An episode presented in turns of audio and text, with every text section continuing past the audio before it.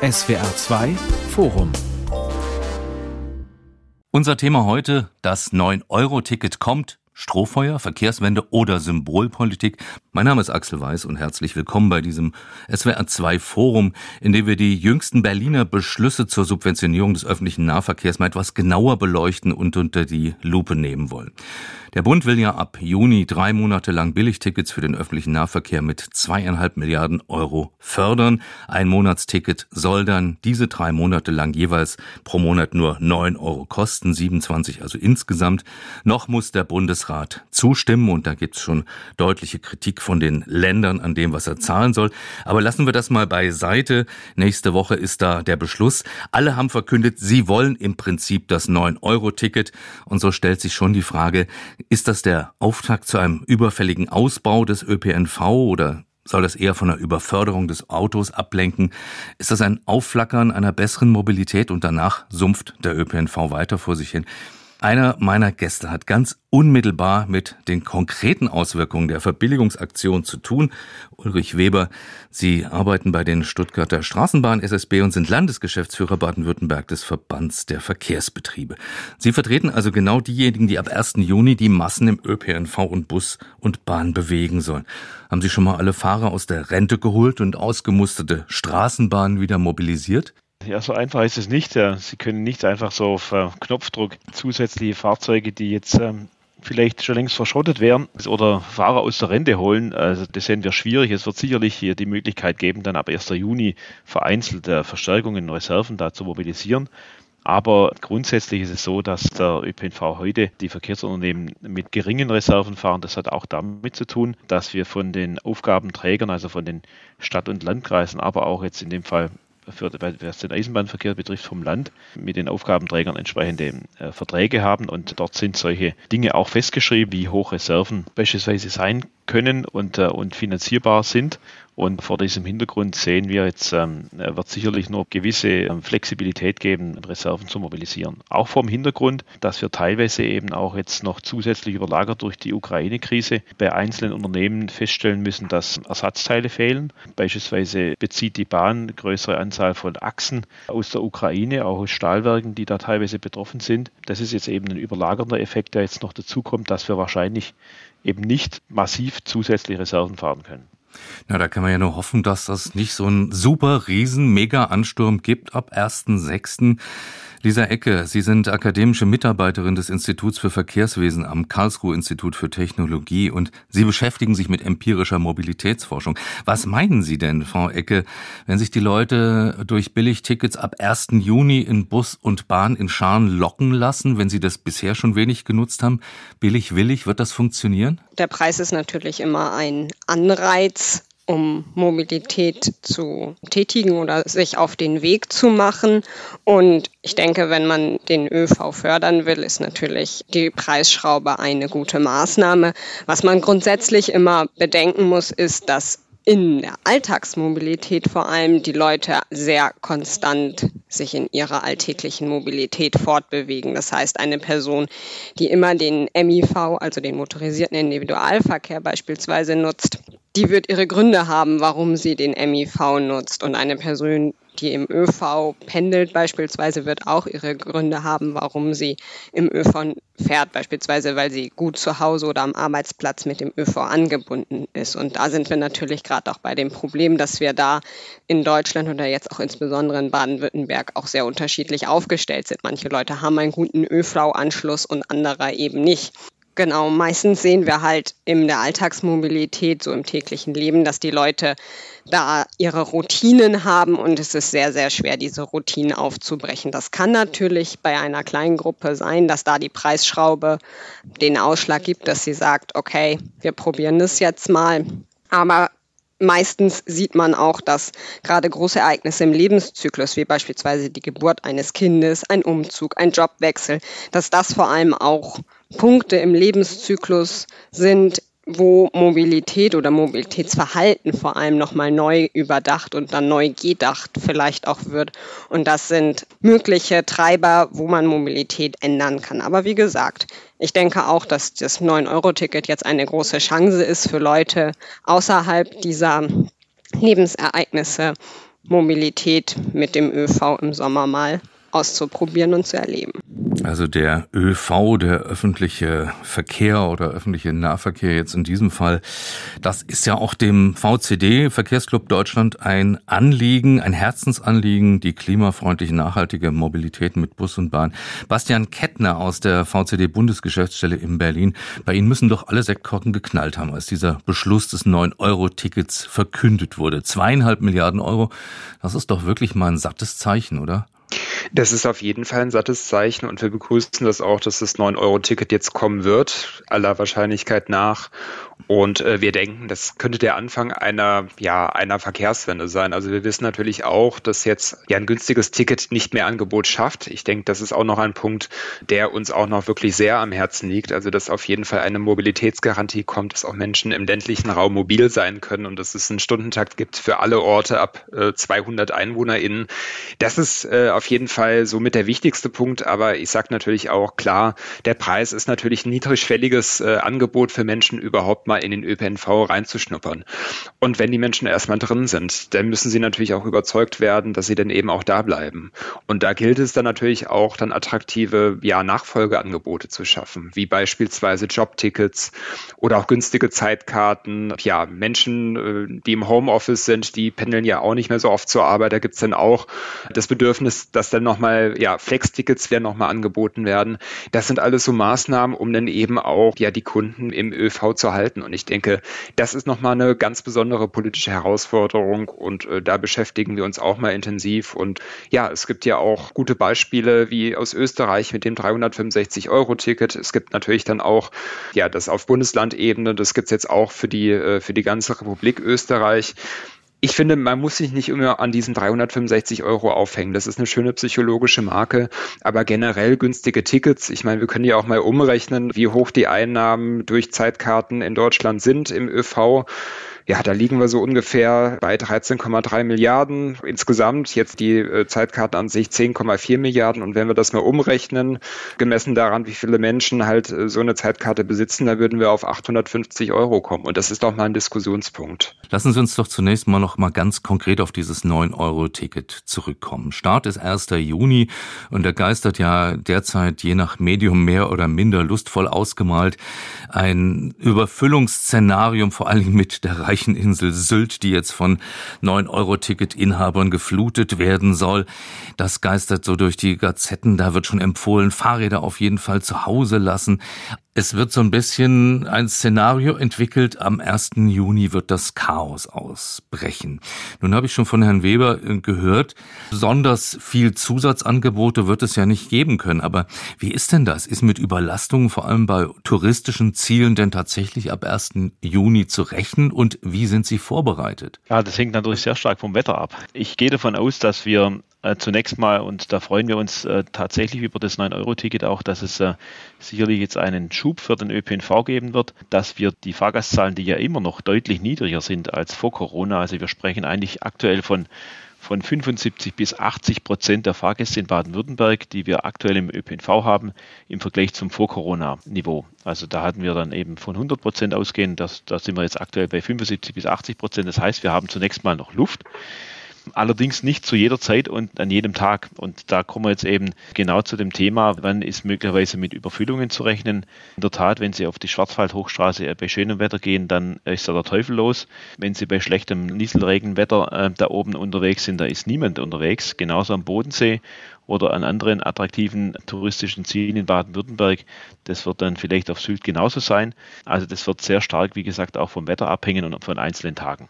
Also Sie sehen das mit einer gewissen Gelassenheit, höre ich daraus. Naja, das wird sicherlich Situationen geben, dass jetzt auch mal Fahrgäste möglicherweise in einen überfüllten Zug oder in einen überfüllten Bus nicht reinkommen. Es wird, wie gesagt, sicherlich auch die Möglichkeit geben, dass punktuell vielleicht mal ein zusätzlicher Bus kurzfristig organisiert werden kann.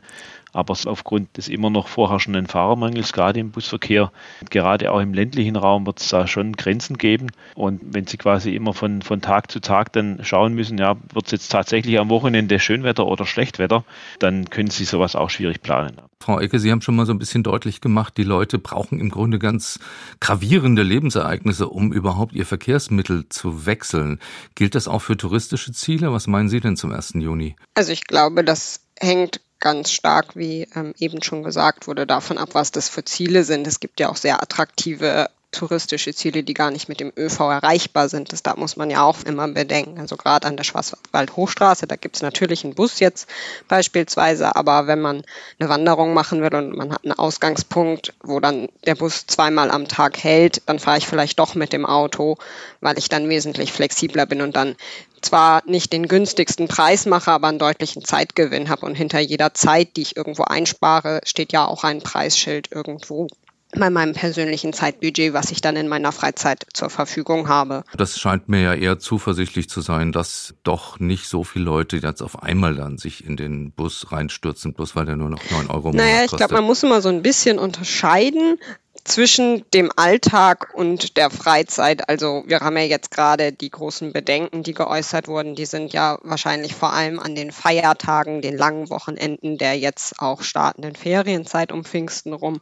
zu befürchten. Und wir haben ja aber auch die Alltagsmobilität. Und wenn wir jetzt mal eine langfristige Perspektive aufmachen und dieses 9-Euro-Ticket als Chance interpretieren, Verhalten neu zu denken, also in dem Sinne jetzt Mobilitätsverhalten, wie komme ich beispielsweise zum Arbeitsplatz, zum Ausbildungsplatz oder dergleichen, dann muss man natürlich immer dann auch gucken, wie da die Anbindung ist und ob das überhaupt möglich ist in der Zeit, die mir morgens oder abends jetzt für meinen beispielsweise Pendelweg zur Verfügung steht, ob ich das überhaupt zeitlich hinbekomme, dann in der Zeit diese Distanz von zu Hause zum Arbeits- oder Ausbildungsplatz zurückzulegen. Und da ist die Freizeit natürlich dann wieder ein bisschen anders zu denken, weil das ist etwas, was ich jede Woche beispielsweise, also wahrscheinlich am Wochenende neu denke.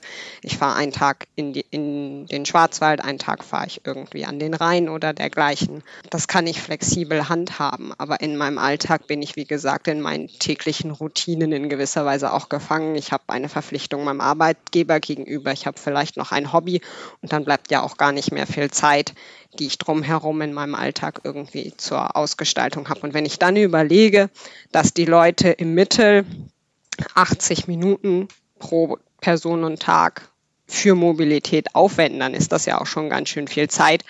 Und dann muss ich mir halt überlegen, ob ich ein schnelles oder ein langsames Verkehrsmittel dafür verwenden muss, wenn man davon ausgeht, dass dieses Budget halt in etwa gleich bleibt. Dieses 9-Euro-Ticket soll ja auch zum sozialen Ausgleich beitragen, weil Konsumausgaben und ÖPNV-Ausgaben bei einkommensschwachen Haushalten prozentual mehr ausmachen.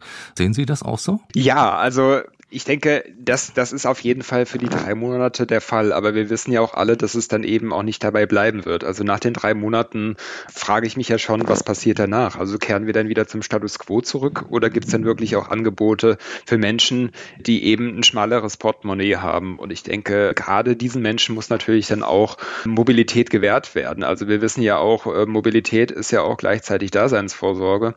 Von daher ist es auf jeden Fall wichtig, dass es dann auch flächendeckend Sozialtickets gibt oder eben, wie ich das auch vorhin schon mal erwähnt habe, eben auch günstige Tickets, die dann auch nochmal über die kommunalen Grenzen herausgehen, also beispielsweise in einem Bundesland oder auch bundesweit. Ich denke, das ist möglich. Also wenn wir uns das, wenn wir uns die Zahlen mal anschauen, wie viel so im Durchschnitt eine Zeitkarte kostet, ich denke, wie gesagt, diese 850 Euro, das ist natürlich jetzt nur so Pi mal Daumen, aber das ist für viele Menschen ein sehr attraktives Angebot. Natürlich muss man dann auch differenzieren zwischen Stadt und Land, aber ich denke, äh, wir sollten da auf jeden Fall mal die Diskussion starten, was für Angebote den Menschen gemacht werden können. Und ja, die Teilhabe von Menschen sollte eigentlich dann auch in einem Mobilitätsplan festgesetzt werden und äh, das dann eben auch mit einer Angebotsgarantie dann eben verknüpft werden.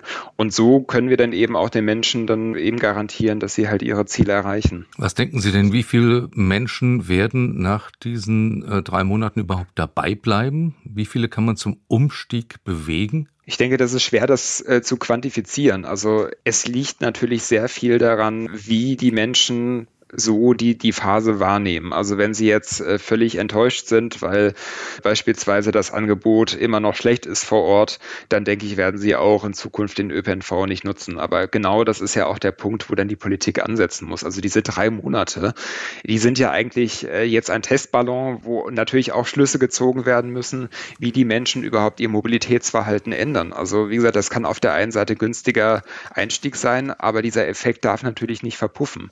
Und da denke ich, es müssen auf jeden Fall Auswertungen stattfinden. Also muss geschaut werden, okay, wie verhalten sich die Menschen? Da gibt es ja auch schon Forschungsprojekte dafür, die sich halt in dieser Zeit dann eben äh, mit dem 9-Euro-Ticket beschäftigen und Menschen befragen, für welche Zwecke sie das nutzen und warum sie das nutzen und äh, genau, ob sie dann, also wie sie sich dann weiter verhalten werden.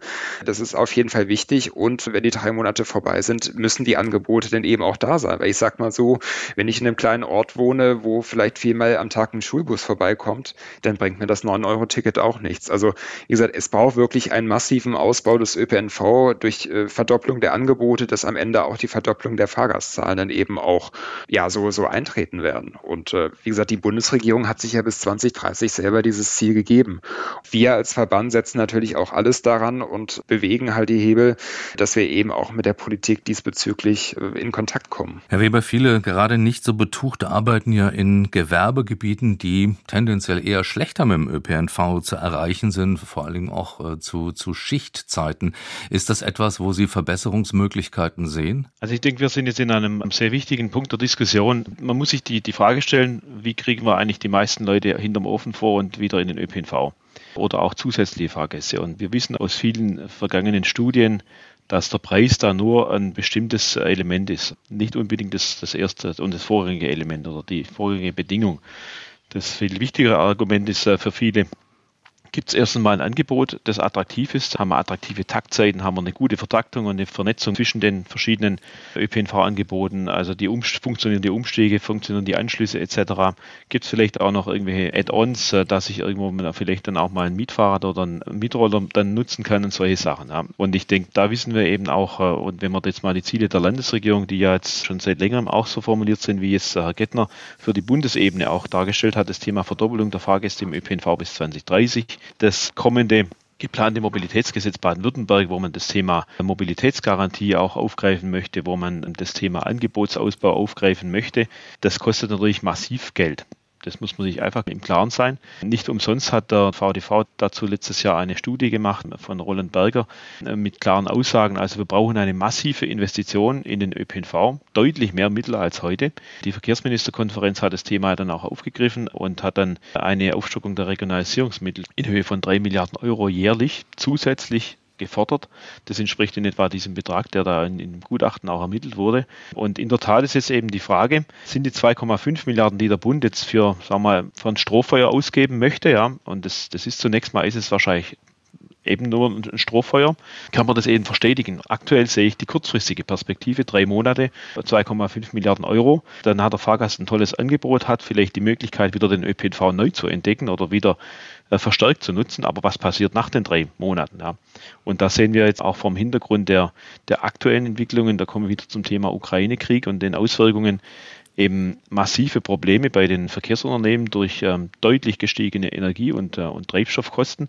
Die Dieselkosten für die Busse und die Stromkosten für die Bahnen sind massiv gestiegen und belasten aktuell die Branche mit hohen zusätzlichen Beträgen. Das sind Kosten, die fehlen in, der, in den Kassen der Unternehmen und wenn es beispielsweise seitens des Bundes oder auch des Landes da nicht gegengesteuert wird, dann werden wir in der Situation landen, dass wir im September dann uns alle in die Augen schauen müssen und sagen, ja, jetzt gibt es eigentlich nur noch die Möglichkeit der, der massiven Preiserhöhung im ÖPNV. Und zwar der Ticketpreiserhöhung, ja, wenn es keine Kompensation für diese Kosten gibt. Und dann könnte eben passieren, dass man dann zum Jahresanfang 2023 eben in vielen Verbünden oder wahrscheinlich in den meisten Verbünden Baden-Württemberg eben deutlich an der Preisschraube drehen muss, um diese Kosten, die jetzt aktuell da zusätzlich anfallen, auch zu kompensieren. Ja.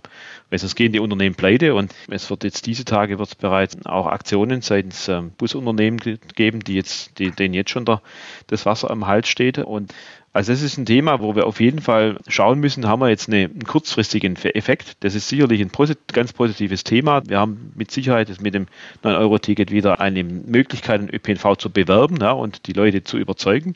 Aber wie geht es anschließend weiter? Wir müssen das Angebot ausbauen und das kostet massiv Geld. Und wir sagen auch als Verband, eigentlich ist an der Angebotsausbau der erste Schritt. An der Ticketpreisschraube zu drehen, ist dann eigentlich das, das mögliche Folgethema. Aber was wir zunächst brauchen, sind, sind gute Angebote, sind bessere Angebote, sind mehr Angebote und, und qualitativ gute Angebote. Genau, ich würde zum Thema Kosten noch einen Punkt vielleicht mitgeben. Und zwar muss man sich ja als, als Nutzer des ÖVs oder als Verkehrsteilnehmer auch immer die Frage stellen, wie die Verkehrsmittel relativ zueinander zu bewerten sind. Also wenn wir jetzt über Kosten im ÖV sprechen, müssen wir auch gleichzeitig immer die Kosten, die der MIV für den Privathaushalt erzeugt, ja mitdenken. Und da stehen ja wie jetzt eben auch schon für die Busse angesprochen wurden, auch die Kraftstoffpreise für die privaten Pkw dann im Fokus. Also wenn der Pkw, wie wir es beispielsweise jetzt im März erlebt haben, Kraftstoffpreise fernab der 2-Euro-Grenze blechen muss, dann muss man sich dann, glaube ich, auch schon die Frage stellen als Privatperson, ob man dann nicht auf Alternativen umsteigt. Und das haben ja viele Leute sicherlich auch im März getan. Was ich noch als zweiten Punkt sagen wollte, ist, dass wir auch immer sehen müssen, ersetzen wir dadurch eine Fahrt mit dem ÖV, dadurch, dass wir jetzt ein attraktives Angebot mit dem 9-Euro-Ticket schaffen oder induzieren wir tatsächlich eine Fahrt? Weil ich glaube, das ist ganz stark auch ein Signal in die falsche Richtung. Also gerade aus klimatologischer Perspektive, wenn wir einen Weg, den ich vielleicht mit dem Rad gemacht hätte, ich hätte eine Radtour gemacht und weil ich jetzt ein 9-Euro-Ticket habe, mache ich irgendwie eine 50 Kilometer Tour mit dem ÖV durch die Gegend, dann ist das, glaube ich, auch etwas, was man hätte vermeiden können, beziehungsweise es ist natürlich auch immer ein Spannungsfeld, weil es soziale Teilhabe und einen hohen Erlebnisfaktor dann mit sich bringt. Aber ich glaube, das ist auch etwas, wenn wir jetzt ganz viel ÖV induzieren, der anders sonst vielleicht mit dem Fahrrad zu Fuß im Rahmen der Freizeitmobilität am Wochenende getätigt worden wäre. Da muss man dann, glaube ich, auch aufpassen, ob das nicht ein Signal dann in die falsche Richtung ist. Da kann ich auch gleich einhaken. Es braucht auf jeden Fall Anreize, dass Menschen ihr Auto stehen lassen und dann eben den Umweltverbund nutzen. Und ich denke, durch Angebote, das ist die eine Seite. Das sind natürlich Pull-Instrumente, aber wir brauchen auch auf der anderen Seite Push-Instrumente. Also wir brauchen, wir müssen die Leute so ein bisschen anstupsen auf jeden Fall, dass sie dann eben eben auch äh, stattdessen eben den Umweltverbund nutzen. Und dazu gehört dann eben auch, dass in Städten Parkraumbewirtschaftung eingeführt wird. Vielleicht ist es auch möglich, an der einen oder anderen Stelle mal äh, Parkplätze rauszunehmen oder dann eben Radabstellplätze zu schaffen, Radverkehrsanlagen zu schaffen, auch Boulevards, wo Menschen sich gerne aufhalten, einfach den Städten Lebensqualität zurückgeben. Und ich denke, das bringt auf jeden Fall den Kommunen auch einen besonderen Fortschritt und fördert dann natürlich auch die Mobilität von den Menschen, die eben eben nicht so viel Geld haben, weil wenn wir uns mal anschauen, wer denn eben mit dem ÖV unterwegs ist oder wer zu Fuß geht, beim Radverkehr ist es eher gleich, aber da sind es vor allem die Menschen mit geringerem Einkommen, während halt Menschen, die relativ viel verdienen, halt überproportional das Auto nutzen. Und ich denke, das ist natürlich auch noch eine soziale Frage. Und es ist sicherlich auch ein Stadt-Land-Gefälle. Also man sieht ja, dass gerade in Metropolregionen die Leute viel eher eine ÖV-Zeitkarte besitzen als im ländlichen Raum, was natürlich auch wieder ein eine Frage des Angebotes ist. Und da sehen wir dann ja auch die Ungleichverteilung der, also wie das dann im Endeffekt wirken wird. Wir werden wahrscheinlich sehen, dass viele Leute, die in städtischen Regionen wohnen, massiv von diesem Angebot profitieren werden. Und die Leute im ländlichen Raum, für die das Angebot gleichermaßen gilt, die werden gar nicht den Rahmen der Möglichkeiten ausschöpfen können, einfach weil das Angebot, wie wir es ja am Anfang der Diskussion auch schon festgestellt haben, einfach nicht gegeben ist, dass es sich praktikabel dann im Alltag integrieren lässt.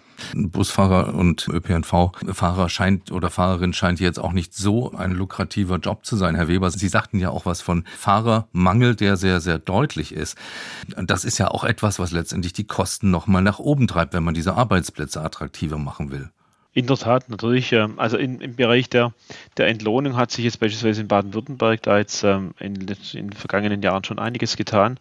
Allerdings müssen wir einfach ähm, feststellen, wir sind in Baden-Württemberg äh, grundsätzlich immer noch ein eher ein Hochlohnland, auch gerade was natürlich die, die Industrie betrifft und äh, sagen wir mal die, die Konkurrenzbranchen wo dann äh, Leute sonst sich bewerben und unterkommen, die zahlen teilweise dann schon deutlich höhere Löhne oder können diese Löhne auch zahlen, während natürlich im ÖPNV der an sich ja nicht kostendeckend ist, sondern äh, defizitär fährt, dann eben diese Löhne nicht gezahlt werden können.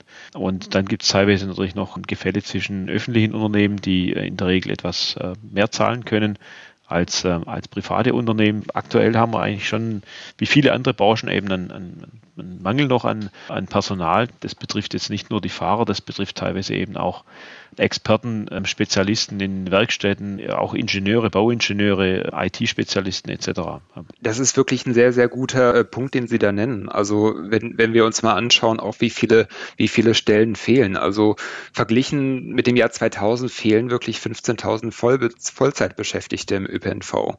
Also wir haben auch mal geschaut, also äh, zusammen auch mit anderen Verbänden zusammen, also wir sind ja Teil des Bündnisses ÖPNV braucht Zukunft und äh, wir haben ausgerechnet, dass es wirklich zur Steigerung der Attraktivität der Arbeitsplätze 1,6 Milliarden Euro jährlich braucht und dann nochmal 800, um dann überhaupt wieder auf den Stand äh, des Personals aus dem Jahr 2000 zu kommen. Also das sind halt noch massive Herausforderungen, ähm, ja, die der ÖPNV bewältigen zu hat. Äh, genau, und da braucht es auf jeden Fall auch Unterstützung von öffentlicher Seite, weil ansonsten können wir halt äh, diesen Bedarf einfach nicht stemmen. Haben Sie denn den Eindruck, dass diese Unterstützung unterwegs ist? Also in einzelnen Bundesländern, ich denke gerade Baden-Württemberg tut sich ja schon eine ganze Menge. Aber wenn man bundesweit so auf die Signale hört, das scheint mir doch dann eher Richtung Förderung des E-Autos oder ähnlicher Dinge zu gehen, aber nicht so wirklich ähm, ein Zupacken. Wir brauchen wieder eine Bahn, die auch funktioniert und als Verkehrsmittel ernst zu nehmen ist. Auf jeden Fall. Also ich würde mir wirklich wünschen, dass alle Länder an einem Strang ziehen und ich jetzt, ich meine jetzt mit dem 9-Euro-Ticket, das funktioniert ja auch, weil der Bund ja auch was dazu gibt. Aber ich denke, es braucht auf jeden Fall, ähm, ja, auch eine ein, einen besseren Rahmen für Mobilität. Also beispielsweise treten wir auch für das Bundesmobilitätsgesetz ein, wo ja dann auch nochmal ganz zielgerichtet der Ausbau von Verkehr an Klimaziele und an soziale Ziele gekoppelt ist. Und ich denke, das ist dann wirklich die Klammer, unter der dann alle Bundesländer dann wirklich an einem Strang ziehen können, weil ja dann auch dann für jedes Bundesland oder weil dann ja auch jedes Bundesland eben so einen Mobilitätsplan erstellen muss und dann auch ganz klar ist, wofür das Geld dann einfach ausgegeben wird. Und ich denke, ähm, das ist wirklich ein Punkt, ja, den die Bundesländer aufgreifen sollten, ja, den auch der Bund aufgreifen sollte, damit auch auf jeden Fall der Deutschlandtakt beispielsweise umgesetzt wird. Ne? Also attraktive Verbindungen auch zwischen Metropolen bis runter in kleinere Dörfer, also abgestimmte Taktverkehre. Das ist einfach das ist einfach wirklich wichtig für die Verkehrswende in Deutschland. Sie hören das SWR2 Forum. Das 9-Euro-Ticket kommt. Strohfeuer, Verkehrswende oder Symbolpolitik. Es diskutieren die Karlsruher Mobilitätsforscherin Lisa Ecke, der Vertreter der Verkehrsverbände Baden-Württemberg Ulrich Weber und Bastian Kettner vom Verkehrsclub Deutschland. Man kann Geld nur einmal ausgeben, vor allen Dingen Geld, was man gar nicht hat, wie das in der derzeitigen Schuldenlage auch der Fall ist. Lassen Sie uns über die Finanzierung vielleicht nochmal reden, wofür man dieses Geld für den Nahverkehr auch ausgibt. Sind ja viele Modelle denkbar, sagen wir mal, für die nächsten Jahre eine finanzielle Förderung für die Menschen, damit sie umsteigen. Es geht um eine moderate Senkung der Tarife. Man könnte über ein 365 Euro Ticket nachdenken, mit dem man das ganze Jahr dann fahren kann für 365 Euro. Oder sogar ein fahrscheinfreies Bürgerticket, wie es das auch in einigen Kommunen zumindest tageweise zum Teil äh, schon gibt. Was denken Sie denn, in welche Richtung sollte das gehen? Also ich denke, also, ein Punkt, den man in Zukunft denken muss, ist dass man ein attraktives Angebot für Pendler schafft. Wir haben jetzt in der Corona-Pandemie gesehen, dass flexibles Arbeiten in Deutschland doch auch zu großen Teilen möglich ist. Es wurden neue Verhaltensweisen im Alltag in der Arbeitswelt implementiert und das trägt sich jetzt ja auch über die hoffentlich bald endende Pandemie dann hinaus, dass die Arbeitgeber diese Arbeitswelt neu denken. Viele Unternehmen ermöglichen das Arbeiten von zu Hause, wenn auch nur an einzelnen Tagen. Und gerade wenn man so ein flexibles Arbeitsmodell hat, das an mehreren Orten das Arbeiten ermöglicht, dann denke ich, müssen die Verkehrsbetriebe da auch ein attraktives Preisangebot schaffen, dahingehend, dass man diese Monatskarten vielleicht in flexible Pendeltickets umändert oder da halt auch für die Leute, die nicht jeden Tag pendeln, ein attraktives Angebot schaffen. Also wir haben in der Branche dazu verschiedene Initiativen, beziehungsweise es gibt auch lokal schon ganz interessante Angebote. Im VVS haben sie beispielsweise ein 10-Tagesticket für den Monat wo Sie dann auswählen können, an welchen Tagen Sie im Monat tatsächlich fahren. In Karlsruhe haben Sie einen entfernungsabhängigen Tarif, der jetzt eingeführt wird, beziehungsweise dabei ist, eingeführt zu werden. Es gibt verschiedene andere ähnliche Beispiele auch in der Republik. Man muss sich nur im Klaren sein, Sie werden grundsätzlich durch solche Angebote nachher dann weniger Einnahmen haben. Und wenn Sie weniger Einnahmen haben, aber dann gleichzeitig dann ÖPNV weiter ausbauen müssen ja, oder sollen, was ja entsprechend die, die Erwartung auch der politischen Vertreter ist, dann brauchen sie einfach zusätzliche Mittel. Und dann sind wir wieder beim Thema, was ich vorher erwähnt hatte. Ohne zusätzliche Mittel für den Angebotsausbau, und zwar deutlich mehr Mittel, und da sehen wir eigentlich alle Ebenen, sehen wir da eigentlich als VDV auch äh, in der Verantwortung, sowohl den Bund als auch die Länder und auch die Kommunen, wird es nicht gehen. Und ähm, wie gesagt, der die Diskussion, die jetzt aktuell ja im Zusammenhang mit dem 9-Euro-Ticket läuft und auch der Streit ja zwischen, vor allem zwischen Bund und Ländern, das ist ja eigentlich genau dieses Thema. Ja. Schaffen wir es eben nur ein Strohfeuer zu, zu veranstalten seitens des Bundes oder schaffen wir da irgendwo jetzt eine, eine mittelfristige, langfristige, äh, nachhaltige Lösung, auch finanzielle Lösung zu finden. Ja. Und dann geht es um das Thema Auf, Aufstockung der Regionalisierungsmittel aus unserer Sicht.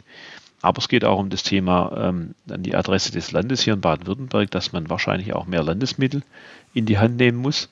Und dann gibt es ja Diskussionen in Baden-Württemberg ähm, zwischen dem Land und den Kommunen, der kommunalen Seite für die Einführung des sogenannten Mobilitätspasses, wo das Land eine Rahmengesetzregelung machen möchte, dass Kommunen, die sowas machen möchten und solche Mobilitätspässe einführen möchten, dass sie das auch machen können, aus juristischer Sicht. Das können sie nämlich heute nicht. Das ist im Zusammenhang eben jetzt mit dem, mit dem Mobilitätsgesetz Baden-Württemberg zu sehen dass solche Dinge überhaupt umgesetzt werden. Und dann wird es äh, dann wird's letztendlich aus meiner Sicht eben eine Anstrengung von allen Ebenen geben müssen. Aber es ist natürlich relativ einfach, immer mehr Geld zu fordern, so sinnvoll das im Einzelfall auch sein mag. Nehmen wir mal jetzt an, den, wir haben den Fall, dass eben nicht mehr Geld zur Verfügung steht. An was für Schrauben könnte man denn noch drehen? Da sehe ich zum einen sowas wie die Stadt Gronau im Münsterland macht. Die hat den öffentlichen Linienverkehr einfach abgeschafft und das G-Mobil eingeführt. Das ist im Grunde ein Ruftaxi. Ähm, auf Anforderungen gibt es in anderen Städten auch schon nachts, aber das hat wirklich den Linienverkehr abgelöst. Das funktioniert wohl ganz gut. Ist sowas langfristig vielleicht auch eine günstigere Lösung? Und das Zweite, was ich gerne noch ansprechen würde, ist, brauchen wir denn eigentlich so viele Verkehrsverbünde, die doch für sehr viel Verwaltungsaufwand auch sorgen? Würde das nicht völlig reichen, äh, wenn man auf Verkehrsverbünde verzichtet und eigentlich eine Bahn hat und dann jeweils Stadtbusse, Regionalbusse, die einfach untereinander kooperieren? Ich denke, das muss man spezifisch betrachten. Also On-Demand-Angebote sind gerade im ländlichen Raum Raum oder jetzt in Zeiten schwacher Nachfrage, beispielsweise am späten Abend oder nachts, äh, durchaus sinnvoll. Also da muss man natürlich schauen, ähm, ja, wie, wie stark ist die Nachfrage, ob jetzt, ob, ob es jetzt so sinnvoll wäre, einen ganzen Stadtbusbetrieb einfach auf On-Demand umzustellen. Ja, das das müsste man dann im Einzelfall prüfen, aber da wäre ich doch ja prinzipiell erstmal skeptisch, weil ich sag mal, die Menschen, die brauchen natürlich auch ein, ja, auch ein gutes Angebot, was sichtbar ist, was da ist, wo sie halt ohne Vorbestellung einfach an die Bushaltestelle gehen können und einsteigen können. Also äh, ein gewisses Grundangebot muss natürlich auch da sein und jetzt zusätzliche Angebote, wie, es beispielsweise auch äh, der Bergkönig in Berlin ist oder halt auch im ländlichen Raum Anrufsammeltaxen, das ist alles gut, aber eben ähm, Grundangebote müssen, müssen da sein. Und dann kann man halt im zweiten Schritt schauen, okay, welche zusätzlichen Angebote wären gut, äh, um Mobilität zu unterstützen und wie kann man sie denn eben organisatorisch umsetzen. Äh, zu den Verkehrsverbünden, das ist ein ganz wichtiger Punkt, den Sie angesprochen haben. Also teilweise hat man ja so das Gefühl, man lebt noch im 19. Jahrhundert mit dieser Vielzahl an vielen Verkehrsverbünden. Ja, also ich meine beispielsweise auch Baden-Württemberg hat ja wirklich, also da gibt es ja dann über 20 oder 30 Verkehrsverbünde. Und das hat in der Vergangenheit natürlich auch immer große Probleme bereitet, gerade an den Tarifgrenzen. Ich weiß, Baden-Württemberg, die äh, führen jetzt gerade den BW-Tarif ein. Das soll dann natürlich dann einfacher werden, dass ich dann einen äh, Tarif fürs ganze Land habe. Aber in anderen Bundesländern, beispielsweise in, in, in Bayern oder Mecklenburg-Vorpommern, da gibt es halt teilweise Ecken, die noch über gar, über gar keine Verkehrsverbünde verfügen. Und da ist dann eben auch das Problem, wie schaffe ich die Verknüpfung zwischen den verschiedenen Verkehrsträgern? Also der besondere Reiz des Verkehrsverbundes ist ja, ich habe ein Ticket und kann damit alle Verkehrsmittel nutzen. Also angefangen von der S-Bahn über Regionalbahn bis zur Straßenbahn bis zum Bus. Ich brauche für alles nur ein Ticket. Das hat natürlich äh, ja seit den 90ern auch zu massiven Fahrgaststeigerungen geführt. Also deshalb darf man jetzt auch jetzt die Vorteile dieser Verkehrsverbünde nicht, nicht jetzt unterschätzen. Aber ich denke, äh, gerade da, wo es denn wirklich an die Grenzen kommt äh, und wo man dann eben nicht solche Ländertarife hat, äh, da hat man ja noch massive Preissprünge und auch ähm, ja natürlich nur ein eingeschränktes Angebot. Man äh, weicht dann eben auf den DB-Tarif aus beispielsweise, der zum Teil dann auch nochmal teurer ist als, als innerhalb der Verkehrsverbünde. Ich denke, wir brauchen auf jeden Fall einen Deutschland-Tarif. Also was wir brauchen, ist wirklich eine durchgängige Buchbarkeit von Mobilitätsangeboten, angefangen bei Ridesharing-Angeboten oder bei On-Demand-Angeboten bis hoch zum Schienenverkehr und eigentlich bis zum Fernverkehr. Also wir brauchen eigentlich ein Ticket für alles, von Garmisch-Partenkirchen bis nach Flensburg. Die Schweiz, die hat es ja geschafft. Die haben ein Ticketbuchungssystem, ähm, was äh, Nova heißt, also was im Hintergrund läuft. Ich kann dann eben mit meiner Fertig-App wirklich dann äh, ja Angebote von Haltestelle zu Haltestelle buchen. Und ich weiß, der VDV, der unterstützt ja das Projekt Mobility Inside, was ja jetzt auch neulich erst an den Start gegangen ist. Das ist ja, ich sag mal, ein schönes Paket, was einem dann geschnürt wird und man dann eben nicht mehr die einzelnen Tickets sich raussuchen braucht. Also ich gebe dann eben eine Verbindung an, die ich fahren will und Mobility Insight verkauft mir dann die einzelnen Abschnitte. Fahrgastrechte habe ich trotzdem nicht für die gesamte Relation, weil es ja de facto immer noch Einzelfahrscheine sind, die eben nur als Paket verkauft werden. Und äh, wir als VCD stellen uns vor, dass dann wirklich die Buchbarkeit von Haltestelle zu Haltestelle gegeben sein sollte. Ist sowas praktikabel, Herr Weber? Man muss einfach mal grundsätzlich feststellen, etwa 80 oder 90 Prozent der ÖPNV-Fahrgäste sind lokale Fahrgäste. Ja. Und das ist auch der Grund, warum es die, die Verkehrsverbünde gibt, weil die können sich relativ gut auf lokaler Ebene auch in Abstimmung mit den entsprechenden politischen Entscheidern dann äh, auch das entsprechende Angebot anbieten. Ja. Und das wird manchmal überschätzt, dass es eigentlich ein, ein relativ geringer Teil ist der Leute, die jetzt eigentlich äh, überregional fahren. Ja. Und natürlich müssen wir für die, da bin ich völlig bei Ihnen, müssen wir für die auch Angebote schaffen und attraktive Angebote schaffen. In Baden-Württemberg hat man jetzt seit drei Jahren den BW-Tarif eingeführt. Das ist im Prinzip eine, die gesamte Reisekette. Sie haben das einmal im Einzelticket, aber jetzt auch im, äh, im Zeitkartensegment, dass Sie eben von dem Bus, in den Sie einsteigen, in der Kommune A, dann, dann fahren Sie mit dem Bus zum Bahnhof und fahren dann weiter mit, dem, mit der Eisenbahn und kommen dann an Zielort wieder an und fahren da vielleicht mit der Stadtbahn weiter, haben sie die gesamte Reisekette im, im Ticket drin. Ja. Das sind genau solche Angebote, die brauchen wir. Aktuell wird das Thema noch elektronisch mit einem ähm, sogenannten äh, elektronischen Tarif dann abgebildet. Chico BW heißt es, äh, das Projekt, das gemeinsam von allen Verbünden in Baden-Württemberg äh, mit dem Land äh, umgesetzt wird. Also ich sehe jetzt weniger das Thema ähm, äh, Anzahl der Verbünde als ein Problem, sondern es geht darum, äh, wie arbeiten wir zusammen und, und schaffen wir es dann gemeinsame Angebote zu, zu machen oder nicht. Ja. Und äh, für Baden-Württemberg kann ich sagen, wir schaffen es zunehmend, solche Angebote zu machen und die sind dann vergleichbar auch mit anderen Ländern, wo es größere Verbünde gibt. Ja. Und ich denke, ein wichtiges Thema, was wir noch, äh, was, was wir vorher nochmal besprochen hatten, schaffen wir jetzt durch On-Demand-Verkehre die, die Verkehrswende wir beobachten sehr genau, was da in Kronau passiert und ich bin auch selber sehr interessiert, ob das jetzt ein langfristiges Modell ist. Aber was wir eben auch wissen ist, äh, wir haben, äh, der ÖPNV ist zunächst mal ähm, eigentlich auch Massenverkehr und äh, in den Ballungsräumen brauchen wir große Kapazitäten. Da haben wir das Problem, dass wir teilweise die Kapazitäten, dass die nicht ausreichen, die Züge oder die Stadtbahn oder die Busse, um die Leute wegzukriegen. Und das, die, selbst diesen Effekt, den haben wir jetzt eigentlich jetzt zunehmend immer wieder in, in, einzelnen, ähm, in einzelnen Zeitrelationen an Tagen, noch nicht so wieder wie, wie früher, vielleicht vor, vor der Corona-Pandemie, aber ich denke, wir kommen da schon schrittweise wieder hin. Und, äh, äh und solche, solche Verkehre können Sie nur äh, oder können Sie nicht mit On-Demand-Verkehren machen. On-Demand-Verkehre sind dann stark, wenn sie eben zusätzlich Lücken füllen, entweder abends oder am Wochenende oder jetzt auch in Relationen örtlicher Art, wo sie vielleicht heute keinen Bus haben. Ja. Und ich denke, wir brauchen beides. Wir brauchen einerseits starke Achsen im ÖPNV, die, ähm, die, die größere Massen von Personen transportieren können. Ja. Ähm, denken Sie einfach mal daran, wie viele Leute in eine S-Bahn passen oder in eine Stadtbahn und wie viele Leute in so einen, äh, so einen Kleinbus passen. Ja. Dann haben Sie so eine Relation. Und ähm, wir brauchen, wie gesagt, beides und müssen das eng verknüpfen. Das ist eigentlich die Lösung. Und im ländlichen Raum, denke ich, da gibt es schon Chancen auch für den On-Demand-Verkehr, um genau das Thema eigentlich, äh, das Problem zu lösen, dass wir vielleicht heute irgendwo nur alle zwei Stunden einen Bus haben und, ähm, und künftig kann ich dann vielleicht mit so einem System dann deutlich mehr Angebot schaffen. Frau Ecke, das deutsche Mobilitätspanel untersucht seit 1994, wie sich die Deutschen ähm, in den Verkehrsmitteln verhalten, welches Mobilitätsverhalten sie an den Tag legen. Damit sollten sich Trends erkennen lassen. Sie haben mit diesem Mobilitätspanel ja eine Menge zu tun. Kann man da vielleicht mal noch ähm, eine Perspektive geben, was für Trends sich abzeichnen, wie sich die Leute bewegen? Sind vielleicht solche On-Demand-Geschichten durchaus auch was für die Zukunft?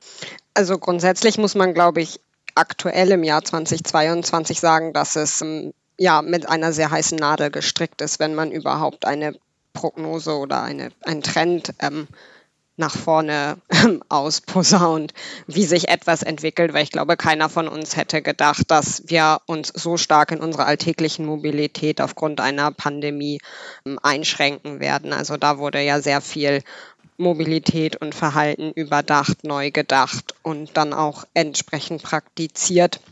In den letzten Jahren haben wir tatsächlich gesehen, dass sich im Aggregat, also über die komplette Bundesbevölkerung, gar nicht so viel getan hat. Dass der Pkw ist immer noch das Verkehrsmittel, was für die meisten Wege genutzt wird, was auch die meiste Verkehrsleistung hervorruft. Wir sehen eigentlich auch in den letzten 20 Jahren, dass etwa zwei Drittel der Personen überhaupt nicht im ÖV in einer Woche aufzufinden sind. Also eine Woche ist der Zeitraum, in dem das Mobilitätspanel jährlich die Daten erhebt.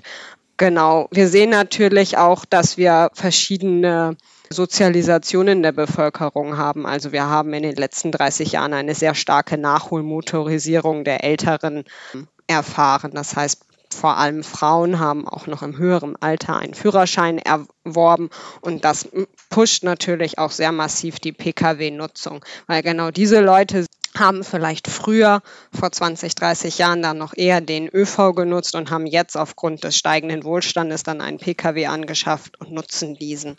Wir sehen natürlich auch leichte Trends in der ähm, Fahrradnutzung. Also jetzt gerade in der Corona-Pandemie sind die Absatzzahlen in der Fahrradindustrie ja auch sehr stark gestiegen. Das bleibt jetzt abzuwarten, ob dieser Trend sich jetzt über die Pandemie hinaus weiterentwickelt, ob das Fahrrad in der alltäglichen Mobilität eine zentrale Rolle spielen wird. Dafür ist natürlich nicht nur der Ausbau des ÖVs, wie wir ihn vorhin diskutiert haben, ein Thema. Natürlich müsste da auch die Fahrradinfrastruktur entsprechend angepasst werden, dass das Fahrrad für die Leute im Alltag ein attraktives Verkehrsmittel ist.